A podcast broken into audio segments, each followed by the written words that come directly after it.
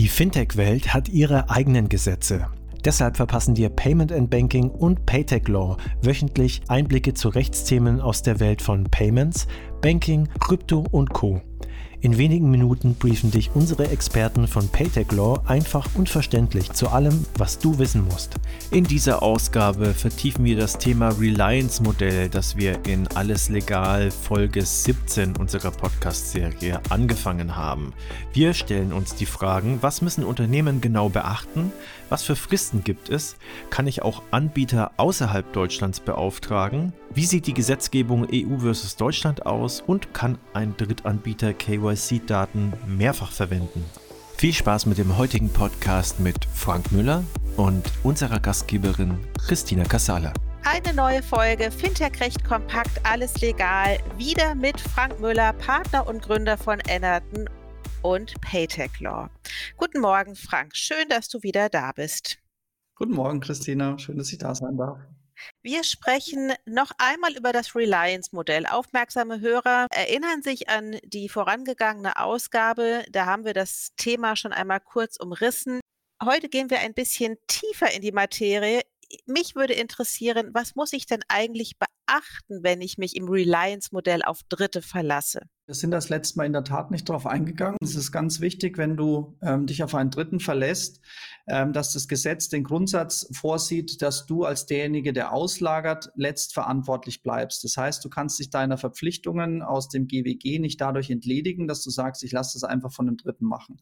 Wenn da irgendwas schief geht, wenn da irgendwelche Fehler laufen und das nicht compliant ist, bist immer du als derjenige, der auslagert, verantwortlich. Deshalb ähm, ist es ganz wichtig, Erstens, dass der Dritte, äh, den ich einschalte bei der Identifizierung von in Deutschland ansässigen Kunden, auch alle Vorschriften einhält, die das deutsche Geldwäscherecht vorsieht. Das ist sehr, sehr wichtig, ähm, weil man nur so seinen eigenen Verpflichtungen nachkommen kann, wenn man sich auf denjenigen verlässt.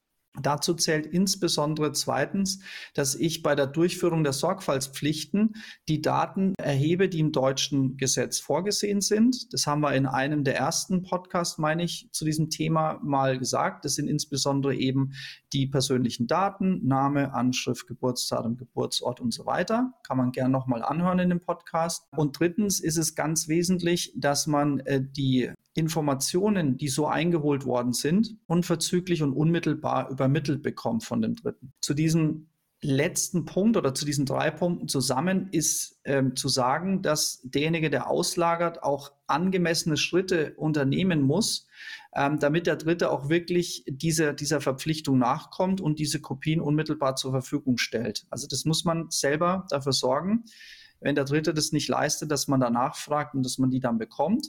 Und dazu gehört insbesondere auch, dass man zu diesen Informationen eben auch das Dokument bekommt, anhand dessen man identifiziert hat. Und es ist bei einem Ausweisdokument in der Regel der Personalausweis. Und äh, dazu darf der Dritte eben Kopien anfertigen von dem Personalausweis. Das kennst du vom Videoident, ne, vor der Rückseite. Dann hat man das bildtechnisch festgehalten. Und die muss man sich dann auch ähm, äh, zukommen lassen von dem Dritten. Sind, du sagst unmittelbar, wie lang ist denn die Frist? Naja, da gibt es jetzt keine, keine gesetzlich vorgeschriebene äh, Frist. Also es muss direkt, also erstmal unmittelbar bedeutet, es darf niemand dazwischen geschaltet sein. Das heißt, der Dritte darf jetzt nicht über fünf andere Personen mir das zukommen lassen, sondern es muss es mir direkt zustellen. Und unverzüglich bedeutet eben ohne schuldhaftes Zögern, sagt der Jurist. Also halt so schnell es irgend geht. Bedeutet es denn, dass ich mich nur auf deutsche Anbieter verlassen kann? Das ist natürlich nicht der Fall, weil wir sind in der EU und die EU hat ja immerhin ähm, die Geldwäscherichtlinien. Und äh, deshalb ist da festgelegt, dass man eben auch auf im EU-Ansäss, im EU-Ausland ansässige Unternehmen zurückgreifen kann, eben nicht nur auf deutsche Institute. Das gilt jetzt natürlich nicht mehr für unsere Freunde aus äh, UK, die wären jetzt, weil nicht mehr in der EU, in einem Drittstaat. Und die darf ich jetzt nicht als Dritte einschalten, weil die eben nicht mehr im, im, in der EU ansässig sind. Was mache ich denn, wenn ich die bis vor Brexit aber in meinen Prozess eingebunden hatte? Muss ich jetzt wechseln? Ich muss ja sowieso meine Daten, die ich erhoben habe einmal als Verpflichteter, die muss ich ja immer ähm, aktuell halten.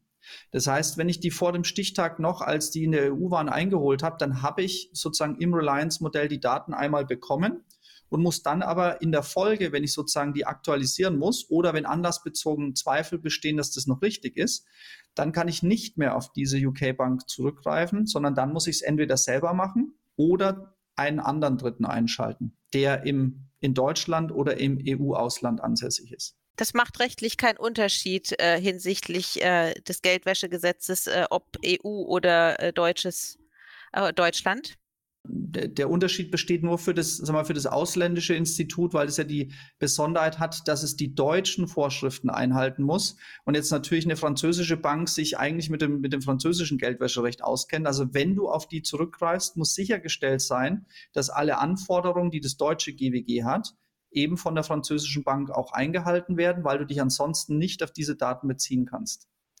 Ja. Kann denn der Drittanbieter bereits erhobene KYC-Daten verwenden? Ja, das ist ein sehr guter Punkt, weil das ja eigentlich auch sag mal, aus Gründen der Effizienz ja sinnvoll ist. Ne? Also grundsätzlich ist es mal so, du, wenn du den Auftrag erteilst, dann kann, muss das Institut, das, äh, der Dritte, die Daten entweder selber erheben in dem Moment, wo, wo es beauftragt wird, oder es darf bereits auf ähm, Bestandsdaten zurückgreifen. Allerdings gibt es da natürlich Besonderheiten, damit man da eine gewisse Konsistenz in den Daten hat. Ähm, das sind auch wieder im Wesentlichen äh, drei Punkte. Ähm, der erste Punkt ist, die, der dritte darf nur dann auf bereits erhobene Daten zurückgreifen, wenn er diese Daten ähm, im Rahmen der Begründung einer eigenen Geschäftsbeziehung erhoben hat. Das ist ganz wichtig. Das bedeutet, du kannst jetzt nicht ein Reliance Modell und ein Reliance-Modell machen. Also eine Bank, die jetzt selber ein Reliance-Modell gemacht hat, kann diese Daten, die sie von einer dritten Bank bekommen hat, nicht nochmal verwenden für, ne, für, ein, äh, für ein weiteres Reliance-Modell. Und das Zweite ist, ähm, wenn eine Bank dieses, die Daten einmal erhebt, aber nur für einen Dritten, nicht für sich selber, dann darf dieser Datensatz auch nicht verwendet werden. Also konkretes Beispiel. Du hast, äh, du hast einen Drittdienstleister, nennen wir ihn jetzt mal ID Now. Ähm, die erheben Daten, aber nur für den Dritten. Also nur für jemanden ähm, wie mich zum Beispiel, der die beauftragt. Nicht aber auch für sich selber, weil sie mit dem Kunden selber eine eigene Vertragsbeziehung eingeht. Dann dürfte ID Now diese Daten nicht nochmal verwenden. Wenn sie die Daten aber, weil sie selber eine Geschäftsbeziehung eingeht mit dem Kunden, für sich selber auch erhebt, dann, darf die, dann dürfen diese Daten weiter ähm, verwendet werden. Das ist der erste Punkt. Vielleicht ein Punkt noch zum ersten Punkt. Es ist auch ganz wichtig, dass die Daten nicht im Wege der vereinfachten Sorgfaltspflichten erhoben werden. Da müsste man einen eigenen Podcast dazu machen. Was sind denn vereinfachte Sorgfaltspflichten und äh, wann kann ich die anwenden? Das war der erste Punkt. Ähm, das zweite ist, die Daten, die so verwendet werden, die bereits erhoben worden sind, die dürfen nicht älter als 24 Monate sein. Sprich, die müssen aktuell sein. Auch da will man wieder eine gewisse Konsistenz haben in den Daten und sicherstellen, dass da keine größeren Lücken drin sind. Der dritte Punkt ist, dass äh, für den Verpflichteten, also für mich, der auslagert an einen Dritten, ähm, aufgrund von äußeren Umständen keine Zweifel bestehen, dass die Daten nach wie vor richtig sind. Also wenn ich die Sorge habe oder konkrete Anhaltspunkte habe, dass die Daten möglicherweise nicht mehr aktuell oder nicht mehr richtig sind, dann darf ich diese Daten auch nicht verwenden. Und last but not least, aber das gilt, wie gesagt, immer, nicht nur für den Dritten, die, das Gültigkeitsdatum des Ausweisdokuments, anhand dessen sich der Kunde identifiziert, ähm, das, darf, das darf noch nicht abgelaufen sein. Also Beispiel, die die, der dritte hat Daten erhoben vor, sagen wir, sechs Monaten und das Ausweisdokument war zu dem Zeitpunkt noch aktuell.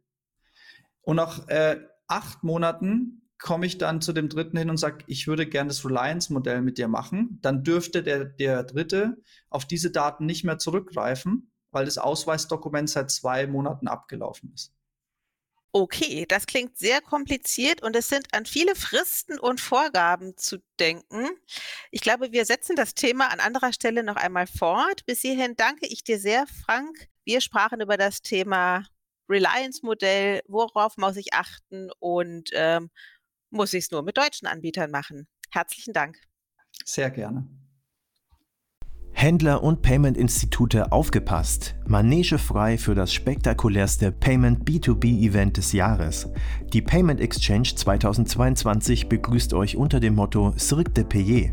Am 31.03. und 1.04.2022 wartet im Tippi am Kanzleramt in Berlin eine Welt zwischen Traum und Realität. Payment-Zirkus vom Feinsten mit erstklassigen Speakern aus Payment und Handel und fantastischen Show-Acts. Beste Information und perfekte Unterhaltung garantiert. Sichert euch jetzt eure Tickets unter www.payment-exchange.com.